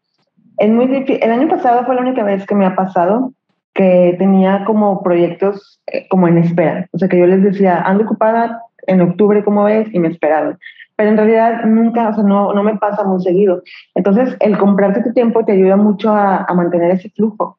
O sea, de que bueno, ya, acabé este proyecto, ya me lo pagaron, pero mañana no tengo trabajo, es la realidad. O sea, me tengo que esperar a que caiga otro. ¿Cómo le voy a hacer? Entonces ya te ayuda como a tener ese colchoncito de margen y no estar tan estresado. O sea, como también a saborear los proyectos. O sea, como no pasar de uno a otro en chinga nada más para, porque necesitas cobrar, sino como que, ah, ya hice este, este chido, me gustó, lo disfruté, déjame lo subo portafolio, me doy un par de días y luego, ah, ya, o sea, déjame busco lo que sí. Entonces eso, eso está padre. Eso está cool. Eso, eso, es algo que aprendí un poco a la mala, porque te digo que el año pasado me pasó que me llegó mucho trabajo y siento que como freelance siempre tenemos este miedo de que acepta todo lo que te llegue porque no sabes cuándo va a haber trabajo y necesitas pagar la renta, ¿no? Entonces, el año pasado, como estuvo la pandemia, yo estaba muy asustada porque me, al principio de la pandemia se me empezaron a caer los proyectos. Entonces, en, en marzo, no sé cuándo fue la pandemia, como febrero o marzo del año pasado, puede que no mames, o sea, me pausaron todo, pues déjame todo lo que me llegue ahorita, yo voy a decir que sí. Sí. Y trabajé, el año pasado fue que trabajaba, o sea, sábados, domingos, hasta las 10, era como un robot de que hasta las 10 de la noche me dormía, despertaba y directito a la compu. Y, y dije, no, esto, esto no está chido, te, te, te agota bien fácil, de repente ya haces trabajo bien chafa. Entonces, como que aprendí a la mala de que vamos a acabar los proyectos, este, vamos a llevarlos como a buen puerto y, y disfrutarlos. O sea, saborearlos tantito, date un día de descanso. Este, por ejemplo, algo que estoy tratando de hacer este año es ya no trabajar los viernes. Está muy difícil y de lo que va del año solo lo he podido hacer como dos, tres veces, pero, pero, es como también un premio que te das. O sea, de que bueno, de lunes a jueves voy a andar en chinga, pero el viernes ya no hago nada. Y pues, o sea, es, es necesario, se oye como un poco egoísta, pero, pero también yo pienso que como freelance, pues al final estamos solos y tenemos que ver por uno mismo. Totalmente. A mí se me hace muy interesante cómo, y creo que es muy bueno cómo se está un poco acabando esta, o, o al menos La eso noto, de- esta, ajá, la cultura del burnout, del andar en chinga, del estoy súper ocupado, del todo el día estoy haciendo cosas, por esta cultura un poco además de, no, pues sabes que quiero disfrutar la vida. O sea, Claro. es para eso, güey. Sí. Fíjate que también yo creo que me ayudó mucho cuando mencionaste a Times New Woman, cuando empezamos las conversaciones y a juntarnos y todo, me dio mucha risa que somos 10, 9 o 10 chavas, todas, todas, todas sin excepción. Alguien dijo de que, güey, yo quisiera tener un ranchito y cultivar mis tomates. Y todas dijimos, ah, yo también, es todo lo que quiero en la vida. De que ya De no que quiero trabajar, ya no quiero ver una computadora, quiero estar en Sí, una hamaca. exacto. Sí, quiero tener mi ranchito, cultivar mis papas, tener una vaca y un gallito y una Y ya. gallinita y ya. Y párale de Entonces sí, se me, hace, se me hace chido que se me hace chido que se esté acabando esa cultura, pero también se me hace triste que, que se siente como un cansancio así en todos. O sea, pues pasamos todos por la pandemia, por estar encerrados, pero me, me preocupa y me alegra que, que no soy la única. O sea, que veo que más gente anda cansada, que, que todos estamos tratando de cambiar esa cultura, que todos queremos nuestro ranchito con nuestra gallina. Está es chido. lo que se me hace chido, sí. O sea, sí tienes razón. O sea, está como de que qué mala onda que todos estamos igual, pero qué chido que nos estamos dando cuenta que no es el camino y que, y que, Sí. hay, que hay que buscar esa integración chida de mi Claro. trabajo con mi vida y de no estar. O sea, que no necesariamente soy productivo porque ando en chinga todo el día, pues. O sea, mejor Sí. ser productivo más ratito y darte tu tiempito para ti, ¿no? Yo también estoy Ujú. mucho en, en esa idea y cada vez más intento, pues, darme ajá, más tiempo De no trabajar y menos tiempo de trabajar. Pero bueno, es complicado, ¿no? Y ahorita que mencionabas eh, lo de Times New Woman, quiero que me platiques de eso. Se me hace súper interesante. Fíjate que empezó este el año pasado, la verdad, bueno, discúlpame porque a veces siento que me, me pasa mucho ahora en pandemia y con tanta cosa que ya no sé, no sé si te pasa, de que no sabes si es miércoles, no sabes si fue el año pasado, Total. no sabes qué pasa. Pero creo que fue el año pasado, eh, hubo un torneo tipográfico aquí en México y este, hubo ahí como algunos altercados y drama, como siempre. Y, y no sé, nos, nos juntamos todas eh, las mujeres que hubo en ese torneo porque como que nos dimos cuenta que, que realmente no había un espacio, o sea, de mujeres para mujeres. o sea, no es un espacio, sí hay muchas, muchas, por ejemplo, existe Alphabet, este, hay varios grupos que se dedican como a, a, promover el trabajo de mujeres tipógrafas, de mujeres letristas, etcétera. Pero un trabajo, digo, un grupo, perdón, en donde todas, o sea, compartimos un chorro de cosas. Hay, hay de, esas, de esas 10 chavas, ya abrimos el grupo al público, pero cuando empezamos, de esas 10 chavas, había varias que yo nunca había conocido en vivo y fue como una conexión súper bonita entre todas porque empezamos a hablar de cosas como muy personales, de todo esto, el tema de que andamos bien cansadas, o sea, de depresión, de ansiedad, de, de cómo realmente, o sea, ser muy honestas en, en decir, o sea, bueno, sí es cierto, las mujeres en México en la tipografía no están tan presentes, pero ¿por qué? y preguntarnos entre nosotras, o sea, ¿por qué tú no te animas? Y nos dimos cuenta que hay un chorro de inseguridades. El otro día abrimos el Slack al público recientemente y el otro día alguien comentaba que está haciendo como un trabajo de investigación de las mujeres en Bolivia, creo, algo así. Y decía que le sorprendió mucho que entrevistó a mujeres y que todas las mujeres decían en sus, o sea, de sus proyectos decían, es que no creo que me quedó bien, es que pienso que lo pude haber hecho mejor, es que no me quedó como el de mi compañero. O sea, que hay mucha inseguridad en el tema de, de, las mujeres en la industria. Entonces el grupo lo abrimos como para eso, o sea, para platícanos, o sea, ven a darte cuenta que todas nos sentimos igual, entre todas nos echamos porras. Este, por ejemplo, una de ellas anda con su tesis, entonces este, la anda ahí procrastinando como que por miedo y todo, y entre todas es así que, o sea, todos los días, oye, ¿qué no tu tesis? ¿Ya acabaste tu tesis? Este, sigue tu tesis. Entonces es como un grupo muy bonito que nos ha, nos ha ayudado mucho este, a dar feedback en el trabajo, por ejemplo, este, no sé, mandamos nuestras fuentes de entre todas hacemos feedback. Estamos planeando, por ejemplo, invitar como a una psicóloga profesional, o sea, alguien, alguien que sepa de veras hablar del síndrome del impostor. Entonces, o sea, estamos como haciendo un grupo así muy bonito, este, como muy, un espacio muy abierto, muy transparente y muy seguro. O sea, y no nada más decir como que, ah, sí, estas son las mujeres en México, sino no, más bien más bien es al revés. Yo creo que, ¿cómo le haces para traer más mujeres a la industria de las letras en México?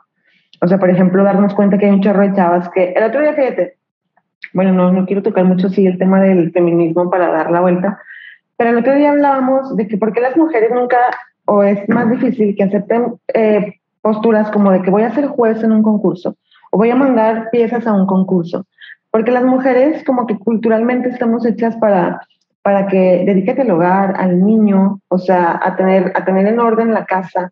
No necesariamente que me dedico a barrer y a trapear, o sea, a lo mejor, a lo mejor soy profesional, pero simplemente tener como esta carga mental de que, de que, oye, falta mayonesa, o hay que ir por el niño, o hay que hacer esto. O sea, que te agobia mucho como para todavía échale actividades que no te van a pagar, que son concursos, que cosas así.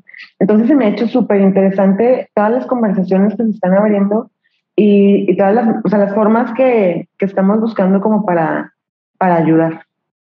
Eso está súper cool. La verdad es que sí creo que son eh, espacios necesarios, más justamente eh, entre mujeres, ¿no? Que, que, siento que hay muchos menos y que justamente ahorita veo también un poco ese, pues un poco despertar de, de diseñadoras en general, pues haciendo como estos grupos y, y teniendo como este pues no sé, empatía con, con las colegas y digo, en general, con diseñadoras y diseñadores, ¿no? Es algo que estoy empezando a ver, como que se hacen estos grupos, pues sí, como, como de ayuda, por así decirlo, pero en el tema como profesional, ¿no? Porque también creo que como el tema pandemia y todo, pues siempre, o sea, cuando la gente trabaja como en los estudios y así, pues tienes un grupo de personas alrededor y hay como este feedback y puedes pues platicar de una cosa o de lo, o sea, hay como esto y ahora con la pandemia cada quien en su casa y tal, o, la gente que trabaja como freelance, como independientes, pues no tienes como eso y luego lo extrañas, entonces veo que se empiezan a formar como muchos cúmulos de,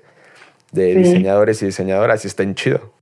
Está chido porque también, por ejemplo, algo que empezamos a hacer es que empezamos a hacer lives en Instagram de chavas conversando con chavas que han estado en ciertos programas de diseño tipográfico, pero tratamos de hacer muchas preguntas que luego no sabes a quién preguntarle. O sea, por ejemplo, cosas como que, oye, o sea, no sé, tú estuviste en Cooper, este, ¿cómo está la ciudad para andar sola? Este, ¿por dónde puedo vivir?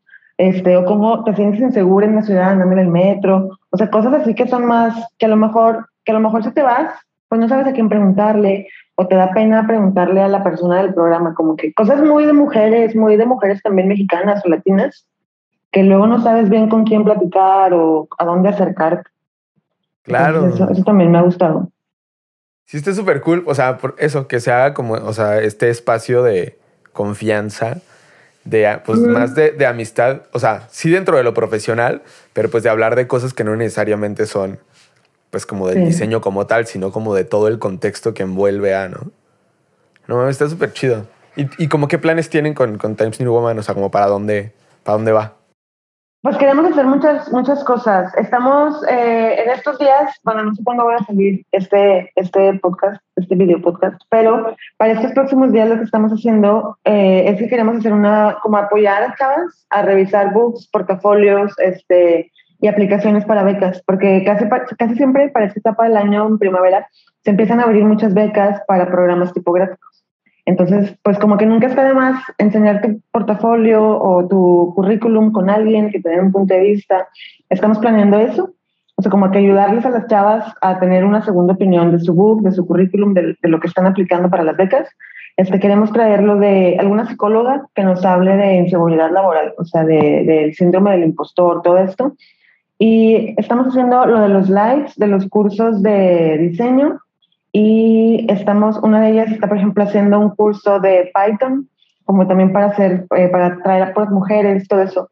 Entonces está, está chido, la verdad. O sea, son, todas las que están ahí son bien talentosas y, y todas, o sea, todas yo creo que las hacemos con mucho cariño, porque nos hubiera gustado, a lo mejor cuando nosotras estábamos empezando o en algún otro momento, como contar con ese apoyo.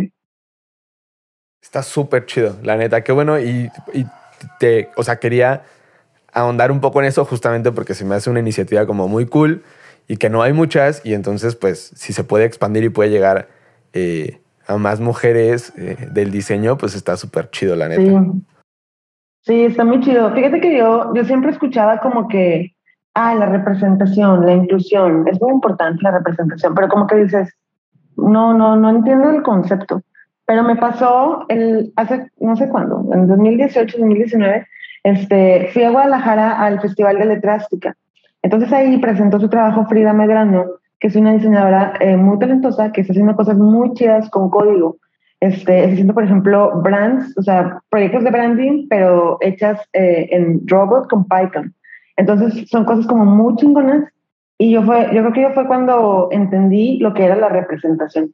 O sea, Frida Medrano es norteña y es más chica que yo, pero como que el ver que ella está haciendo cosas tan chidas, te hace simplemente decir, es que si ella puede, pues yo también. O sea, le, quitas ese estigma de que el código o la tipografía es como de señores de 50 años en Europa, este, así como millonarios que hacen muchos recursos.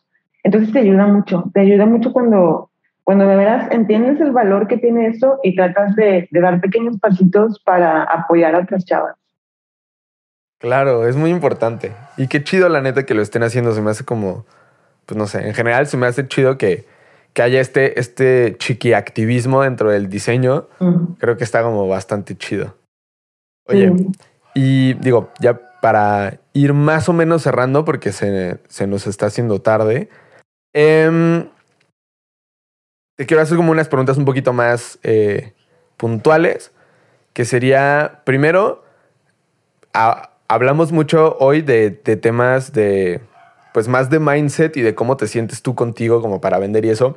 Como qué consejo podrías darle en ese sentido, en el sentido del mindset, a las diseñadoras como más jóvenes que van como pues empezando a, a freelancear o a trabajar como independientes o lo que sea? Yo pienso que en un principio es importante que te quites como que ese miedo de que tienes que quedar perfecto. O sea, yo pienso que si en mi caso, yo no siento que lo que haga yo ahorita es perfecto para nada, pero yo pienso que si cuando empezaba me hubiera esperado a estar a lo mejor como hacer lo que hago hoy, nunca hubiera empezado. O sea, nunca empiezas. Entonces yo creo que al principio es bueno decir, bueno, esto es lo que quiero hacer, este, voy a empezar o sea, como quede, como pueda, como sepa, con lo que esté a mis manos o me alcance, pero el chiste es empezar. O sea, y ir dándole vueltita. También, también digo que es un poco eh, bueno filtrarse a uno mismo. O sea, tampoco vas a estar como que, ah, le voy a hablar al Washington Post eh, con mi lettering de la panadería, ¿no? O de la miscelánea del señor Juan. O sea, esperarse, ser paciente. O sea, como que estoy empezando, las cosas van a venir para su debido tiempo. Este, te digo, es un proceso frustrante, es un proceso largo, pero confiar en que, en que pues, el trabajo genera trabajo. Eso está súper chido, me encanta. Otra pregunta, en el sentido de más del, del, más del, del negocio que del diseño, ¿qué recursos o qué libros o qué películas o qué podcast o qué cosas recomiendas que la gente escuche como para pues, que, que agarre buenos tips en el sentido de negocio más que del diseño? Pues fíjate que este, recomiendo mucho ese curso. Ese curso de cliente que te digo, yo lo tomé. Este, se me hace muy valioso. Te hace, empieza el curso planteándote una perspectiva así bien diferente. O sea, te dice, ¿para qué quieres más dinero? Y como que desde ahí estás diciendo, no manches, es cierto, ¿para qué lo quiero? O sea, para tenerlo en el banco nomás, o sea, ¿qué quieres hacer? Y, y el curso está muy bonito, está hecho en, o sea, como que desde un punto de vista de un freelance que es una persona normal, o sea, a él le va muy bien, obviamente, pero él se dedica más a disfrutar su vida que andar así como que en la chinga, en, así. Entonces, ese curso me gustó mucho por eso. Se llama Freelance Cake, si quieres salir te paso la página. Sí, ese lo he aprendido mucho. Este, pues no sé, fíjate, yo pienso que está como muy cursi y muy cliché, pero mi papá siempre me ha ayudado mucho. Mi papá tiene negocio propio. Entonces siempre hacía algo, este, se me atora y le hablo. Y, y también, bueno, de hecho, ahorita ya que me pongo a pensar, yo creo que también algo que me ha ayudado mucho en el tema de negocios es hablar con la gente. O sea, no tener miedo a preguntar. Por ejemplo, lo de Chronicle Books fue algo que me llegó y te digo que ha sido como el proyecto más grande que he hecho hasta, hoy en día. Y cuando yo empecé a hacerlo, cuando empecé a cotizar y todo eso, yo quería cobrar bien poquito. Y le hablé, me animé y le hablé a Ricardo, a It's a Living. O sea, bueno, a él, lo conozco y, somos, tenemos más o menos relación ahí, pero, o sea, siempre me da pena porque como que digo, ay, no sé, está bien ocupado, ¿qué onda? Pero me animé, le hablé y le dije, oye, me están pidiendo esto y esto, ¿cómo ves? Quiero cobrar tanto. Y no, o sea, me dijo, sí, que no manches, estás cobrando bien poquito, este mínimo tú tienes que cobrar, no sé, tanto. Y yo así como bien segura, ¿no? De que, güey, pero es que si me dicen que no, y, y, o sea, no me van a pagar a mí tanto. Y él me decía, o sea, él como que me echó mucho las porras de que es que si no te lo pagan, pues X, o sea, tú espérate lo que venga, quien sí te lo pague. Entonces, y también, por ejemplo, por ese lado, mi papá siempre me recuerda mucho, o sea, ¿qué va a pasar si no te lo pagan? O sea, no te vas a, no te vas a quedar sin casa, o sea, no te vas a quedar sin comer. O sea, siempre pensamos ese escenario horrible de que si no me pagan un proyecto, ya, ya voy a tener que andar pidiendo monedas en la plaza, ¿no? Y como que ambos puntos de vista me llevaron mucho ese, bueno, así, como que, pues sí, lo voy a cobrar y a ver qué pasa. Entonces estuvo muy interesante porque no me regatearon un peso, pero lo que hicieron fue que el proyecto eran 20 piezas de lettering y pues fueron muy honestos, me dijeron, no tenemos el presupuesto, pero lo que vamos a hacer es que en lugar de pedirte 20, te vamos a pedir 10, pero te vamos a pagar lo que nos estás pidiendo. Entonces, pues fue así como que, güey, qué chingón, o sea, que no me están regateando, que cobré muy bien, este, que no voy a estar. Al final, un proyecto que tú cobras mal y que te toma tanto tiempo, te acaba perjudicando más que otra cosa. O sea, porque le vas a dedicar, no sé, dos, tres meses para recibir, no sé, 100 dólares, no sé, lo que tú quieras, ¿no? O sea, ¿de qué te sirvió? Vas a andar bien estresado, vas a andar, o sea, enojado, te vas a enojar contigo y con el cliente. Entonces, ¿para qué? Y se me hizo como muy chido eso, o sea, que padre, o sea, si se puede que no te lo regueten, que a lo mejor ellos digan, no te puedo pagar lo que pides, pero te voy a, te voy a bajar el trabajo para, para, o sea, para hacer que funcione, ¿no? Sí, negociamos, negociamos. Negociar. Y, y yo creo que fue eso, me ayudó un chorro haber hablado con Ricardo. Si no me hubiera ayudado, yo creo que me hubiera lamentado un chorro haber hecho el proyecto, porque me tomó un chorro de tiempo y hubiera estado ahí, este, o sea, hubiera tenido que agarrar otras cosas por, por el dinero y me hubiera quedado chido, no lo hubiera disfrutado. Entonces también eso, buscar, buscar siempre como algún mentor, alguien a quien le puedas preguntar con confianza. Creo que también a Kiko Girvides le pregunté esa vez, que, oye, ¿qué onda? ¿Cuántos le calculas? Todo. Entonces acercarte con la gente también. Qué chido, ese es un muy buen consejo. Así que si están escuchando y o viendo, pregúntenle a Rebeca cuando tengan duda. sí. Oye, y justamente la siguiente pregunta va a eso. Eh, siempre pregunto cuál ha sido el proyecto que más barato has cobrado y cuánto, y el proyecto más costoso que has cobrado y cuánto. ¿De lettering? Pues de lo que sea realmente, eh, ah, en general, como ya establecimos, que no solo es el lettering, puede ser de lettering porque está interesante, Eh, pero podría ser también de, cualquier tipo de proyecto pues, que, que tú haces, ¿no? En tu carrera de diseñadora. Pues yo creo que, pues yo creo que los más baratos ha sido, por ejemplo, esos de 150 dólares, o sea, que son como 3 mil pesos. Este, he hecho proyectos que no me han pagado. Este, también hay como otro lado de la moneda. He tenido experiencias en donde tú cotizas, cobras, te dicen que sí haces el proyecto y se te desaparece el cliente.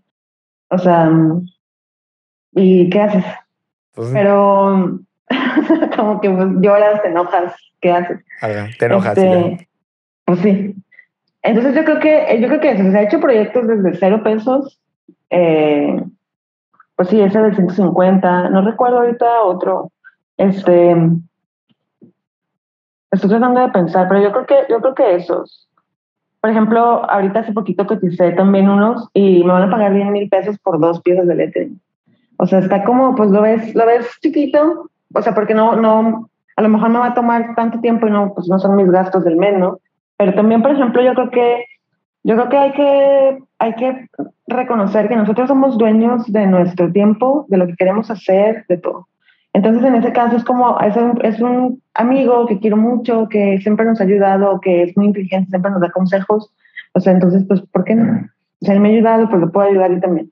Y en el otro tema, o sea, del otro rango, yo pienso, yo pienso que el, el más que he hecho hasta ahorita, este, me, no sé, me da como hasta pena, pero eh, gracias a Dios he cobrado ya, tengo un cliente que me pagó ya más de 10 mil dólares o sea, por lettering. Entonces, pues yo creo que, pues yo creo que es, o sea, definitivamente. Sí. Qué cool, digo, está chido. La, la, verdad es que es justamente eso lo que intentamos como erradicar, ¿no? Que luego siempre que hablamos de dinero se pone muy incómodo y es como, pues es que me da pena, no sé, no quiero como, como alardear de si cobro mucho, pero tampoco quiero decir cuando cobro poco, porque, ¿sabes? Tienes como ese rollo y yo la verdad lo que creo es que no hay como un pues un correcto o un incorrecto, sino como es diferente situación para cada quien y como sea. Pero sí estoy bien chido que tú digas de repente, pues tengo un cliente al que le he hecho un lettering por 10 mil dólares y entonces la gente dice, ah, bueno, se puede. O sea, es justamente lo que, lo que decías antes también, ¿no? De que veo gente haciendo este tipo de trabajo que no pensaba que había y, te, y dices, claro que se puede. Y cuando sabes que se puede, pues tú mismo te vas poniendo en el camino como para lograrlo, ir hacia allá, ¿no? No significa que cualquier persona mañana va a hacer un lettering y lo va a vender en lo que tú los vendes, pero, pero sí es como un norte, una estrellita ahí que dices, ah, bueno, claro. Sí, es como también, es, todo tiene pros y todo tiene contras. O sea, ese proyecto que cobré, este, fue, fue el que me aconsejó Ricardo. O sea, bueno, fueron 10 piezas de lettering, entonces, pues esa es la cuenta, están cobradas un poquito más de mil cada pieza.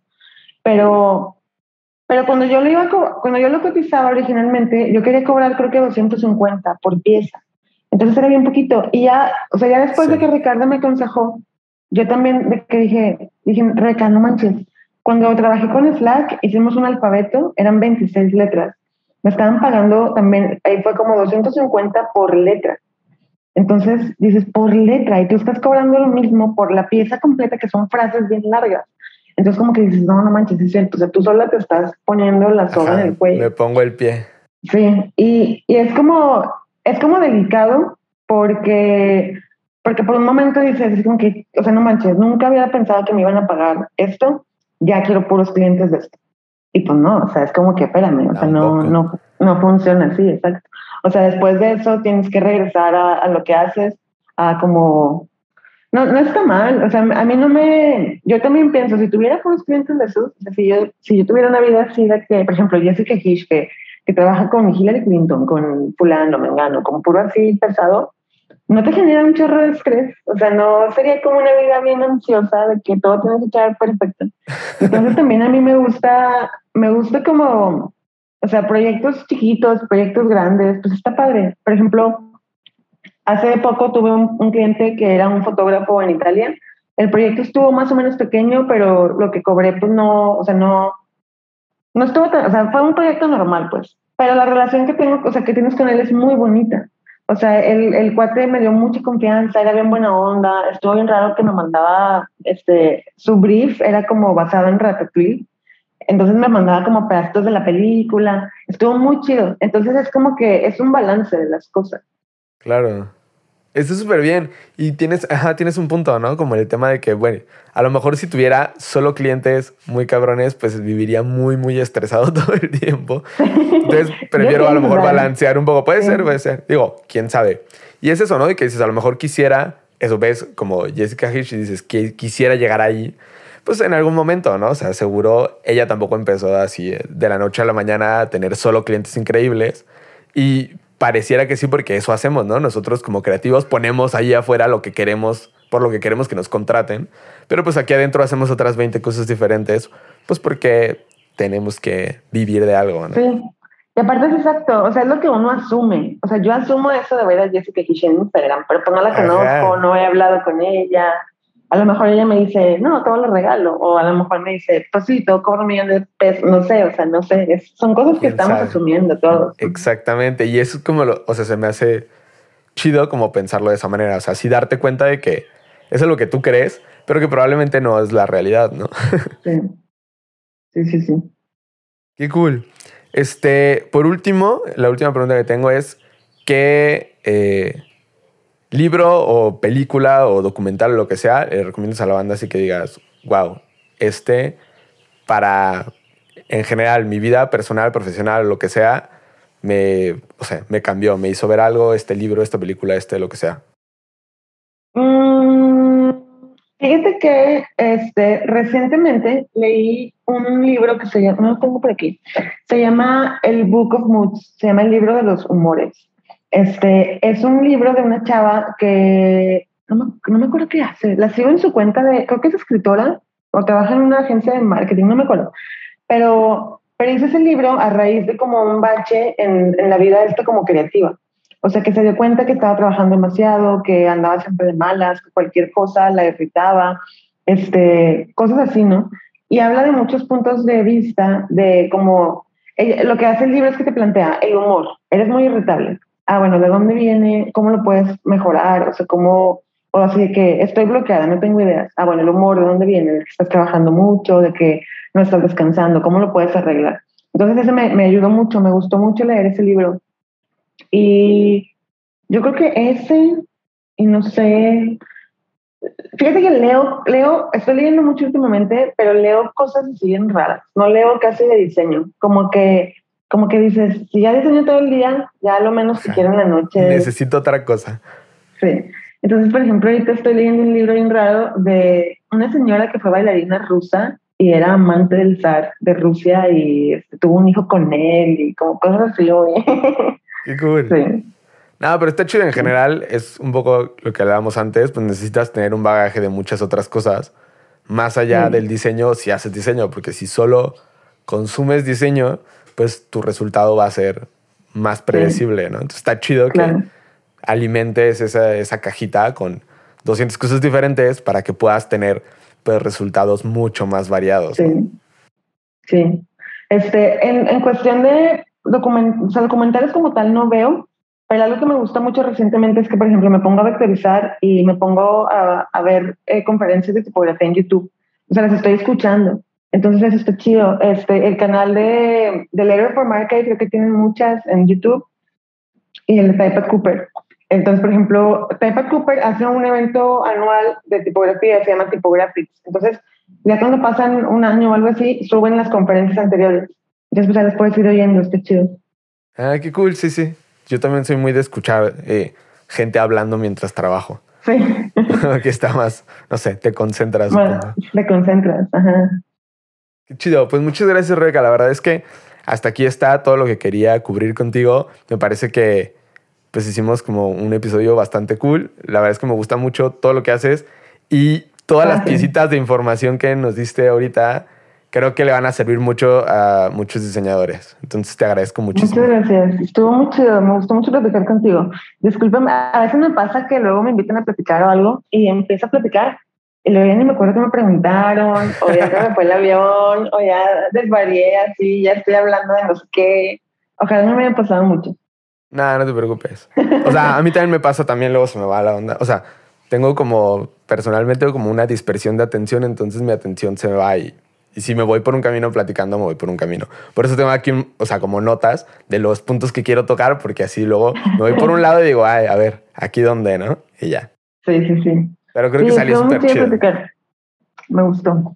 Qué cool, qué cool. Y me dio mucho gusto conocerte también, aunque sí, sea Sí, a mí también. Sí, sí. Qué cool. Pues nada, te dejo eh, libre. Em, espero que tengas un muy bonito sábado. Muchas gracias, tú también. Que descanses. Igual. Que veas muchas películas.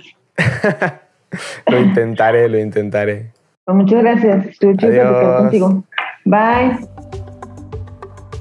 Espero que te haya gustado el episodio y te esperamos en el siguiente. Recuerda que todos los links relevantes de este episodio están en la descripción y si quieres conocer más, entra a diseñodinero.com.